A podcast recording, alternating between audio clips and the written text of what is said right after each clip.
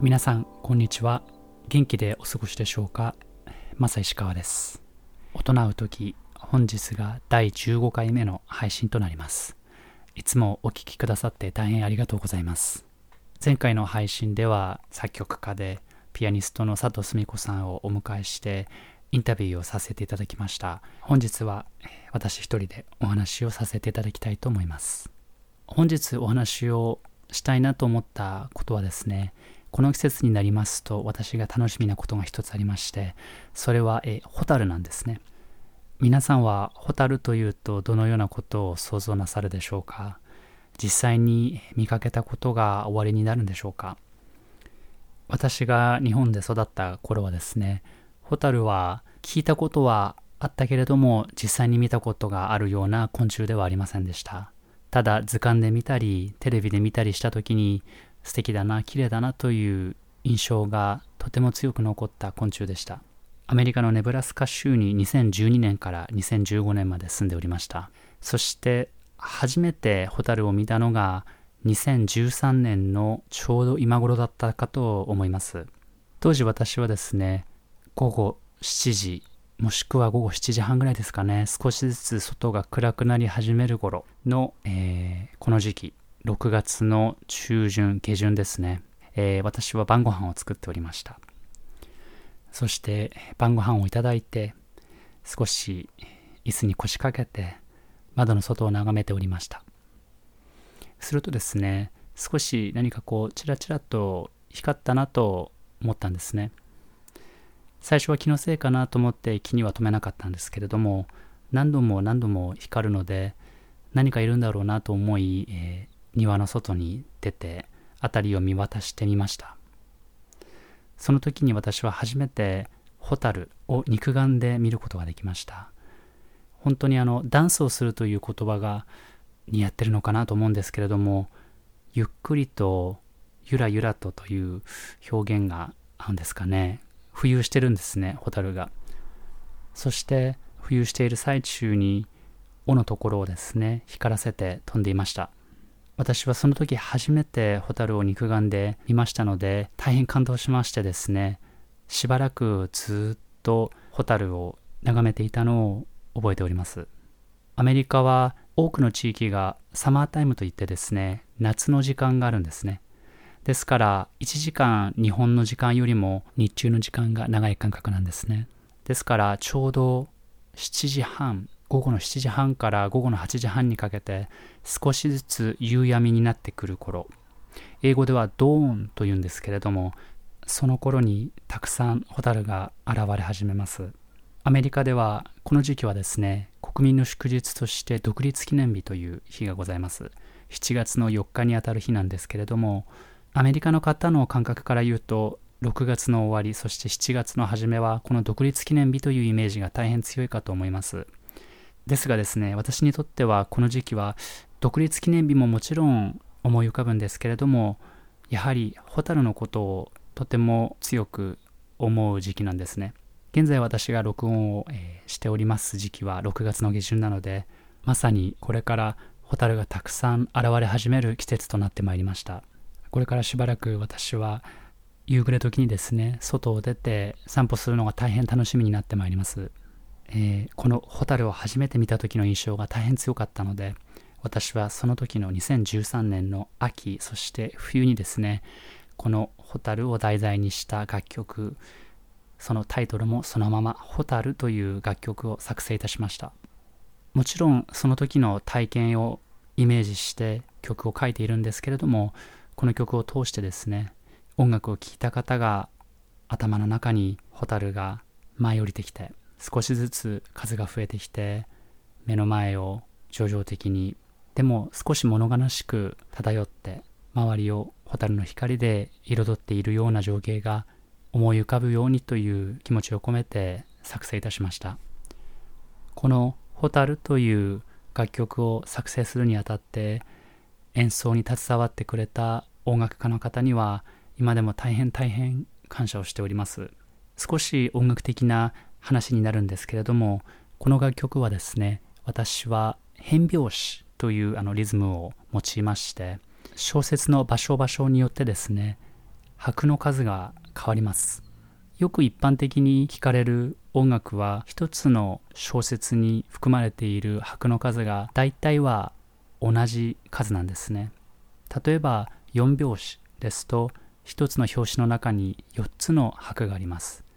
ですから数えるときは1234 1234と4つの数がそれぞれの拍にあります3拍子ですと123 123という具合になります。この「蛍」という楽曲はですねこの4拍子と3拍子が交互に入れ替わっておりまして拍の数え方が12341231234123という具合に作成いたしました。ですが音楽家の方が即興演奏英語ではインプロビゼーションというんですけれども、その即興演奏を取る部分は私は5拍子に設定いたしましたので、1、2、3、4、5、1、2、3、4、5という具合に拍が進行してまいります。この録音をしたのは2013年の12月だったかと思います。やはり少ないリハーサルの時間でこの楽曲を録音しなければならないということもあってそしてさらに場所場所によって表紙がコロコロと変わるものですからやはり音楽家の方には大変苦労をかけました当時私はネブラスカ大学に通っておりまして他の音楽家の方も全て当時の学生の方でしたこれは一般的には言えることではないんですけれども私の経験から言うと録音の際は一つの楽曲はだいたい一度多くても2度か3度で録音は終えるかと思います。考え方、解釈は人によって様々かと思うんですけれども、代表的な例としてではですね、何度も何度も音楽を演奏すると少しずつ輝き、そして新鮮さが失われて音楽に魂が入らない、ジャズ特有の即興的な部分が失われてしまうという理由が多いかと思われます。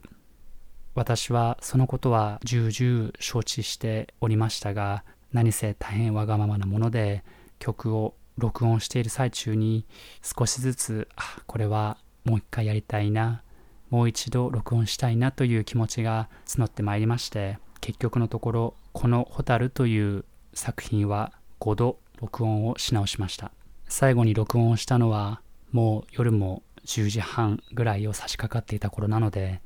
皆様大変疲れてまいりましてですね、またやるのかという表情で、それでも快く演奏を引き受けてくれて、最後のテイクを取り終えることができました。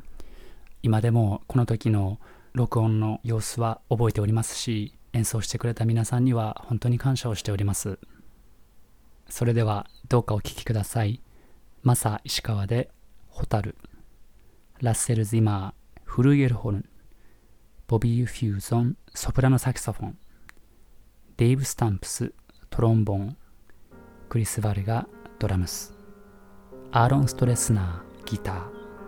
ジェフ・アターダブルベースそして正石川ピアノです「